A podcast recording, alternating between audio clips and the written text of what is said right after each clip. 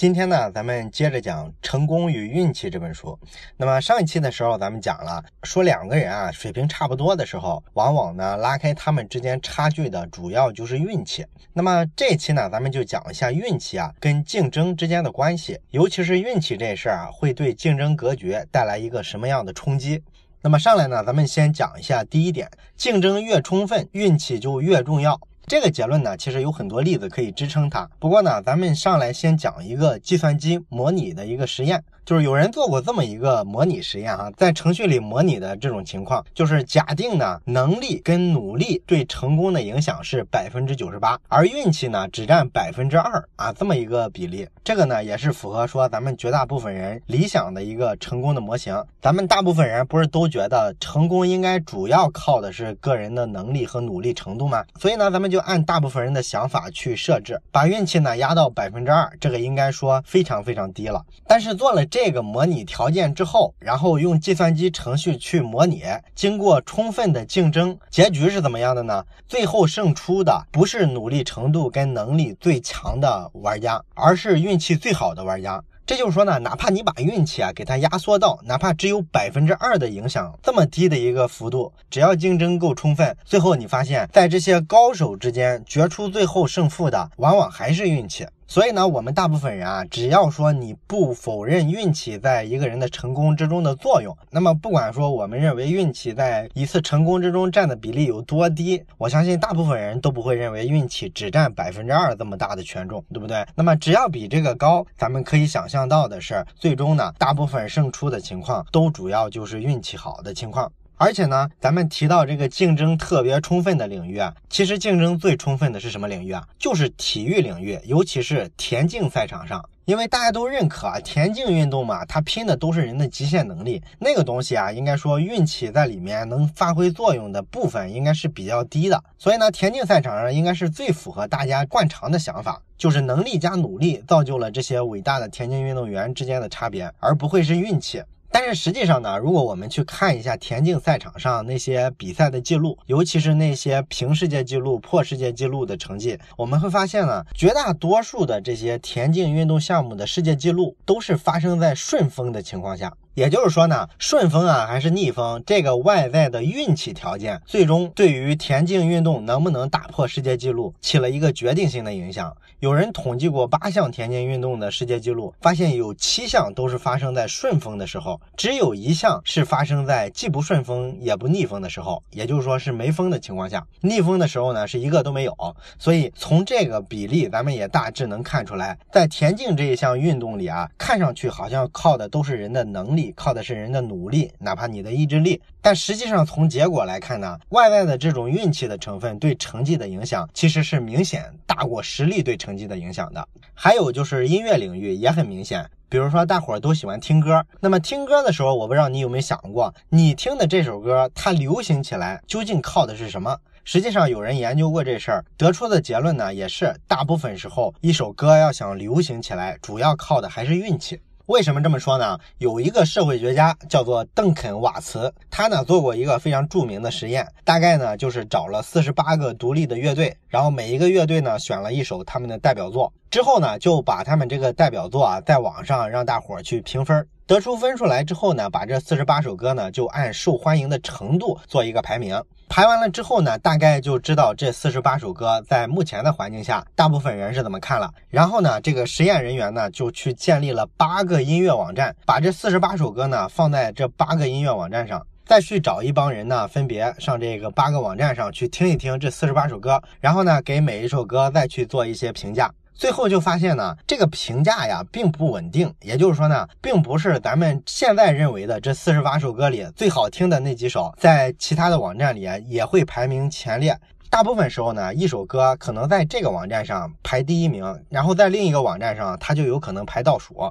那为什么同一首歌，大伙儿听的时候会评价差别这么大呢？那社会学家给出的一个研究结论呢，就是发现呢，一首歌它的命运啊，是特别受欢迎啊，还是默默无闻，很大程度上取决于什么呢？取决于最先下载这首歌、最先听这首歌的那一小撮人他们的反应。如果最先听这首歌的那一小撮人啊，他们特别喜欢这首歌，就会产生一个正面的光环效应。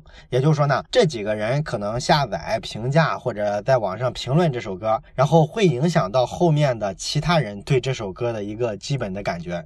所以说呢，这首歌是大红大紫啊，还是说默默无闻？其实呢，最早接触这首歌的前面那一小撮人，他们的态度就非常非常的重要。讲到这儿，我不知道你有没有感觉这个道理听上去有点耳熟哈？因为咱们之前讲过格拉德威尔的那本《引爆点》，讲那本书的时候呢，我举过一个例子，我说呢，就是咱们国内的新闻不经常报道吗？说一个司机开着一个卡车，卡车上呢运的全是水果，然后突然呢，这个车可能就翻到沟里去了，这水果呢就翻了一地。那这个周围的村民呢，有的时候呢，新闻里会报道他们特别热心肠，帮着把水果再放回去；也有的时候呢，新闻里报道的这个村民呢是比较没有道德，会去把人家那水果啊一抢而空。那究竟是什么因素决定了这个村民会帮忙还是会抢劫呢？这是不是个道德问题呢？那社会学家的研究呢，发现也是类似的情况。一小撮人就构成了一个群体，这个群体的群体行为也是会出现一个示范效应。也就是说呢，这个群体的前几个人他们的态度非常重要。前几个人如果说做了一个好人好事儿，把人这水果呢给帮忙捡起来，那么其他人一般也会跟着做好事儿。如果前几个人的反应是抢了人家的水果就跑，那么后面的人很大概率来说也会模仿这个行为。这就是群体心理学。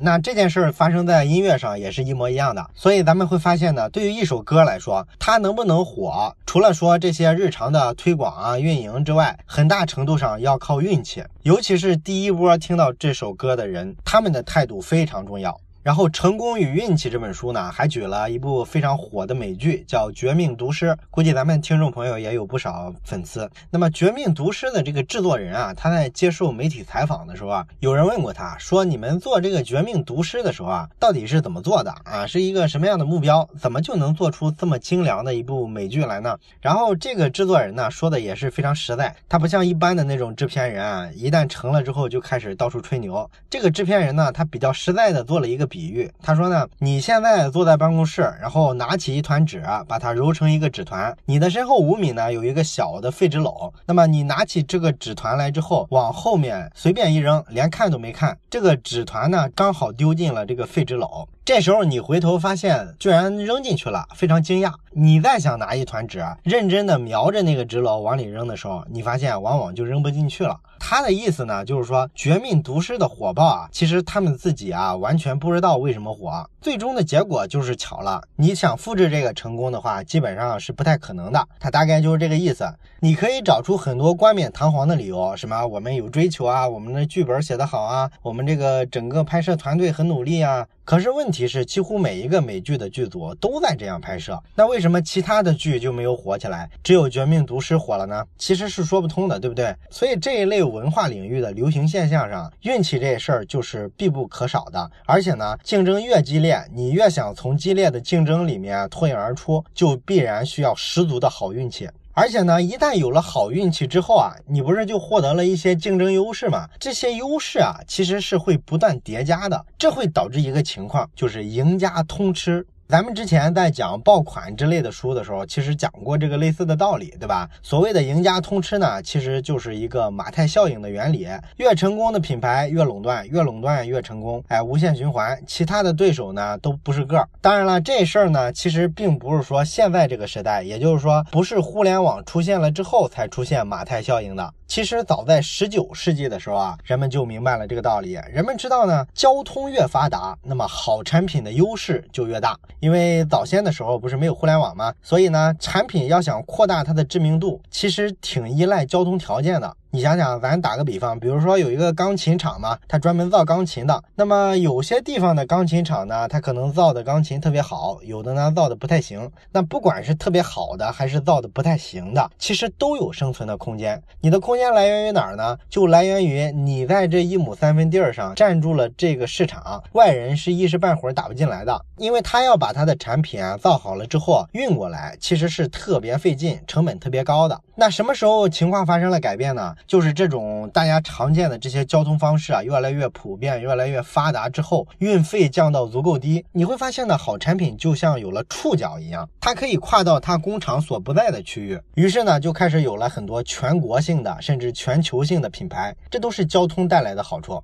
那么后来呢，咱们又知道不只是交通了，因为产品啊开始不只是有实体产品，开始有一些文化类的产品，有一些虚拟的产品。你比如说音乐啊、电影啊这些东西，往往就是特别明显的爆款效应，特别明显的马太效应，对不对？他们就往往是赢者通吃。咱们之前讲爆款的时候不是讲过吗？你像那些好莱坞的大片，在全球的票房动不动就是几十亿美元，基本上，你发现一年有几部好莱坞大片就把全球的电影票房市场。场占掉了接近一半，这个就非常厉害了，对吧？这个就是赢者通吃了。这一类的涉及到信息啊、知识产权一类的产品呢，它跟实体的那种传统产品不一样的地方在于，它的重量更小，甚至说没有重量，所以呢，它对交通的依赖是更低的。对它来说呢，内容多复制一份的边际成本基本就是零。所以说，越后来的这些产品呢，它的赢家通吃的这种效果啊是更明显的。那最近的二三十年呢，还出现了一种比较有意思的现象是什么呢？就是这个人才啊，也越来越像一种商品，开始在全球范围内啊自由的流通，这就是全球化带来的好处嘛。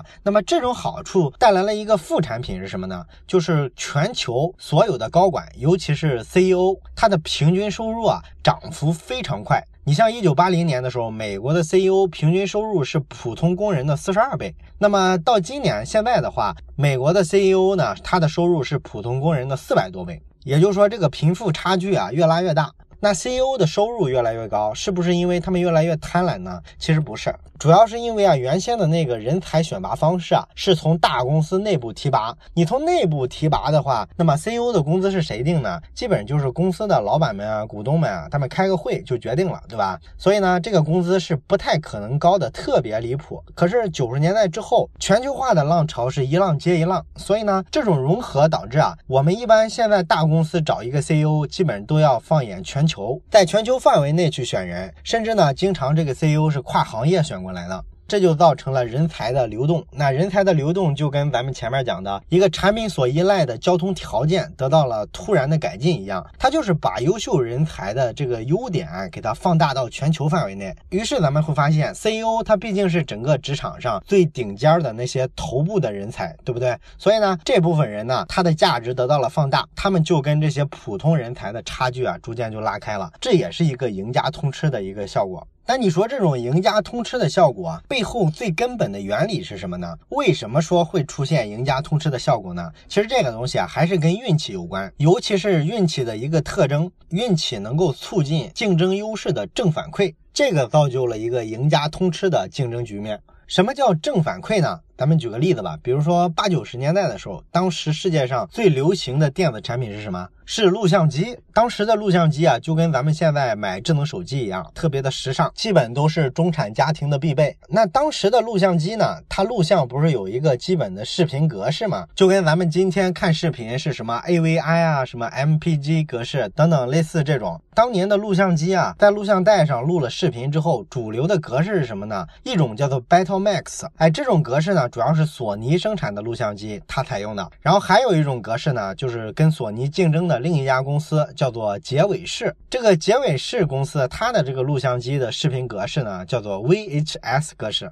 那市面上主要是这两种格式，他们就展开了竞争。那索尼跟杰伟士这两种录像机，它们的区别是啥呢？主要的区别在于录像的时长。索尼的这个录像机啊，最长能录六十分钟，它的画质呢会比较好。杰伟士的这个录像机呢，它最长能录到两个多小时，也就是说长一倍。当然，它的清晰度会弱一些。那你说这两种产品竞争，最终谁会胜出呢？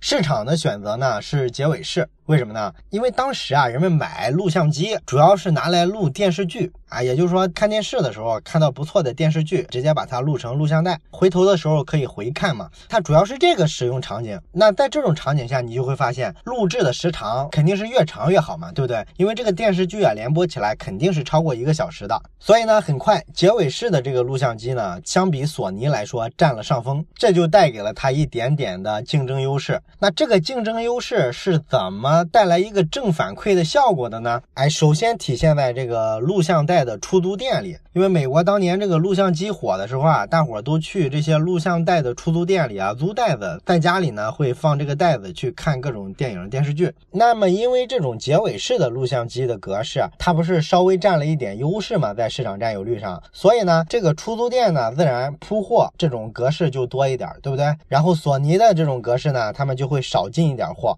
所以呢，对进出租店的消费者来说，这时候就有了一种基本的感知。他发现呢，索尼的这种袋子呢，相对来说想租到要困难一点点。然后后续的这个正反馈还有哪些环节呢？你比如说这个录像机啊，还有一个重要的用途是在家庭环境下做拍摄。比如说每个家庭它不是有孩子吗？所以呢，你拿这个录像机呢去拍摄孩子的很多影像资料，拍了之后呢，把这个录像带呢就寄给孩子的爷爷奶奶。这样的录像带其实就扮演了一个维系两个家庭之间关系的一个非常重要的作用。而这个录像带要在两个家庭之间能够共享，有一个前提啊，就是两家用的这个录像机格式啊必须一致，不然的话那个带子是播不了的嘛。所以有了这一层限制之后，你会发现结尾式的录像机不是占优势吗？这又是让它的优势又一次变大的一个非常重要的环节。所以说呢，经过录像带出租店，经过两个家庭之间互相寄录像带这些正反馈的环节叠加上去之后，就导致呢结尾式的这个优势啊越来越大，很快呢就跟索尼拉开档次了。最终呢，索尼在这个录像机的竞争上就完全处于劣势了。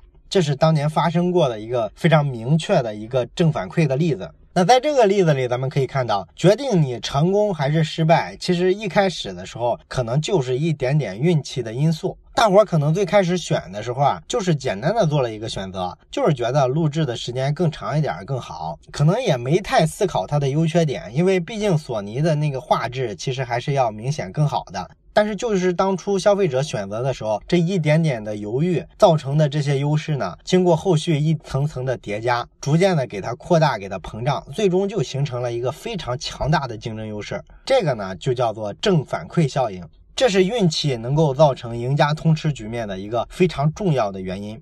据说当年微软的 Windows 系统跟苹果电脑的 Mac 系统啊，也有过类似的这样一个故事。好像是说当年历史上有过那么一段时期，微软的 Windows 系统跟苹果的 Mac 系统呢，曾经有一段是势均力敌的，远远没到今天这样 Windows 系统啊占绝对优势。因为这两个系统说起来其实是各有千秋，Windows 系统呢兼容性很好，那么 Mac 系统呢它的用户体验很好，非常流畅。那谁想把对方干掉，好像当年看都不。是特别容易，但是呢，不知道什么原因，也可能是微软做了一个什么策略做对了，也可能纯粹的就是一个偶然的运气原因。那么某一个时刻起呢，Windows 的用户数量呢就稍稍的领先了 Mac 一点。也就因为这一点呢，很快呢，你会发现很多软件的开开发公司，它在开发软件的时候，它不是要选择是在 Windows 环境下开发还是在 Mac 环境下开发吗？那 Windows 占了优势之后，它肯定就优先选择在 Windows 环境下。开发对不对？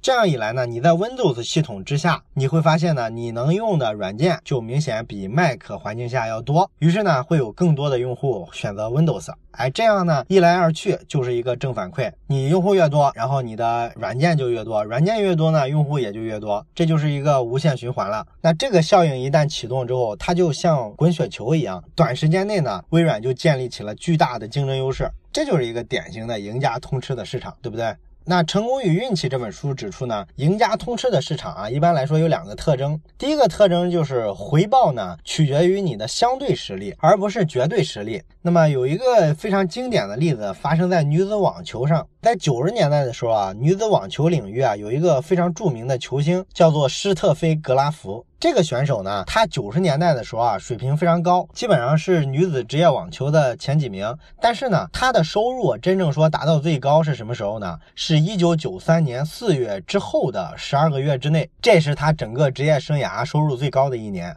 为什么这一年收入最高呢？很简单，因为他有一个对手叫做莫妮卡·塞莱斯。这个人呢，在这一年期间呢，受伤缺席了一整年，所以呢，格拉夫缺了一个重量级的竞争对手，导致他在整个女子网坛的相对位置得到了大幅提升。于是他的收入呢，也就出现了大幅的提升。这就叫做回报取决于相对实力，而不是绝对的实力。这是赢家通吃市场的第一个特征。那么，赢家通吃的市场啊，第二个明显的特征呢，就是回报往往是集中在极少数。数几个顶级玩家手中，这个其实也非常好理解。咱们之前也讲过，你不管是看运动员呀，还是说歌手啊，你会发现呢，收入最高的人啊，跟这个行业里的一般人啊，差距非常非常大。哎，为什么会这样呢？其实跟这个新技术的出现啊是有直接的关系的。尤其是最近几十年啊，互联网产生之后，会不断的加剧这种收入上的马太效应。你比如说，咱们看这个古典音乐领域啊，古典音乐领域最牛的人是谁呢？咱们所有人都知道的，就是世界三大男高音，对吧？像什么帕瓦罗蒂之类的，这些呢，咱们所有人都如雷贯耳。但是你要说这个当代全世界除了这三大男高音之外的其他的古典音乐家，咱们绝大多数的普通人可能就不那么熟悉了。那为什么说咱们就只知道三大男高音就行了呢？这就是因为古典音乐的欣赏方式发生了变化。你像一百多年前的时候，当时呢，咱们欣赏古典音乐的唯一途径其实就是去现场观看音乐会。当时呢，你如果是一个歌剧的爱好者，你想听这些著名的歌手表演，只能去现场观看。但是问题在于呢，这些最牛的音乐家啊，毕竟是一个人嘛，他的时间精力还是挺有限的。他一年到头能够在现场做表演的次数也是非常有限的。所以这就导致一个什么结果呢？如果你是一个喜欢古典音乐的人，那除了说你看这些高手的表演之外，可能一些普通水平的音乐人的一些现场的表演你也会去看，因为高手的表演数量太少了嘛。所以这就导致什么呢？导致有一些中低水平的音乐人，他们仍然在全球范围内可以搞一。搞巡演仍然有市场的生存空间，而且呢，他们的收入虽然比这个高级别的表演者明显要低，但是呢，不至于说低的那么夸张。他单场的价格不够，他可以靠勤奋多跑一些场次，所以呢，总体出来呢，收入差距也不至于差太远。但是现在就不一样了，现在呢，咱们有了特别逼真的这种录音的技术、录像的技术。所有的古典音乐的粉丝，如果你特别喜欢这种高水平的音乐家的表演的话，你能找到海量的这种网络上的资源，或者买到唱片。这就导致呢，这些水平次一点的那些表演啊，你根本就不需要去看，因为你光看那些高水平的就够了。这就是为啥说你只需要知道三大男高音的名字就行了。至于说整个古典音乐领域前五十名、前一百名的其他音乐家，那无所谓，你不需要去看他们。这就导致了一个赢家通吃的一个格局。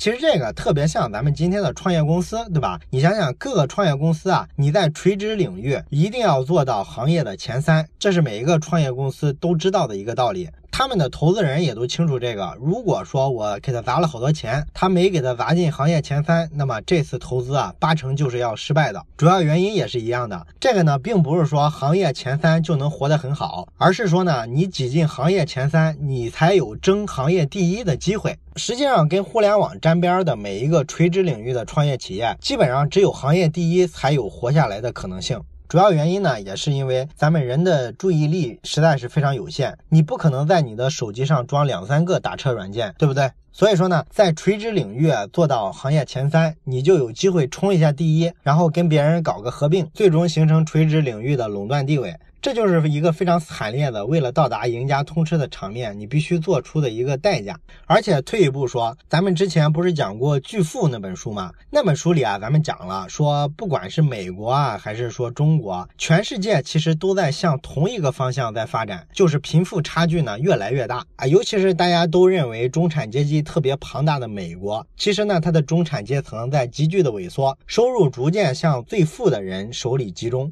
一七七六年的时候，整个美国税前总收入有百分之八点九流向了最富的百分之一的群体，也就是说呢，最富的百分之一的人占了美国财富大概百分之九不到这个样子。那么到了二零一二年，这个比例就变成了最富的百分之一的人掌握了全美国百分之二十二点五的财富啊！你看这个不均衡的状况增加的程度非常惊人。所以呢，从整个社会的财富状况来说，也是出现了一个赢家通吃的局面。而咱们之前又讲过，之所以出现这种赢家通吃的局面，往往是从某一个时间节点，因为某种好运气，导致了这些富人跟穷人开始出现了一些差别，然后这种差别经过不断的正反馈、不断的积累，最终就形成了今天的这样一种竞争格局。这就是运气带给全世界的一种竞争格局。哎，运气的作用呢，就是这么大。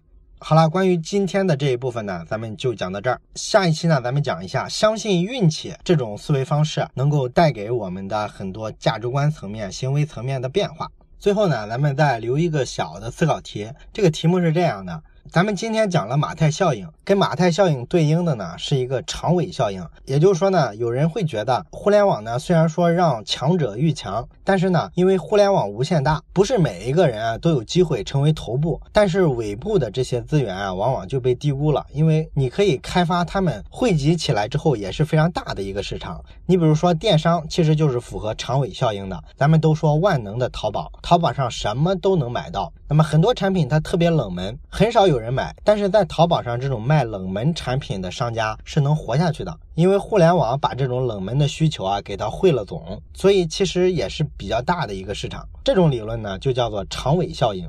那么问题来了，在互联网时代，你认为长尾效应真的存在吗？如果你想到什么，欢迎在留言区写下你的思考。咱们下期再见。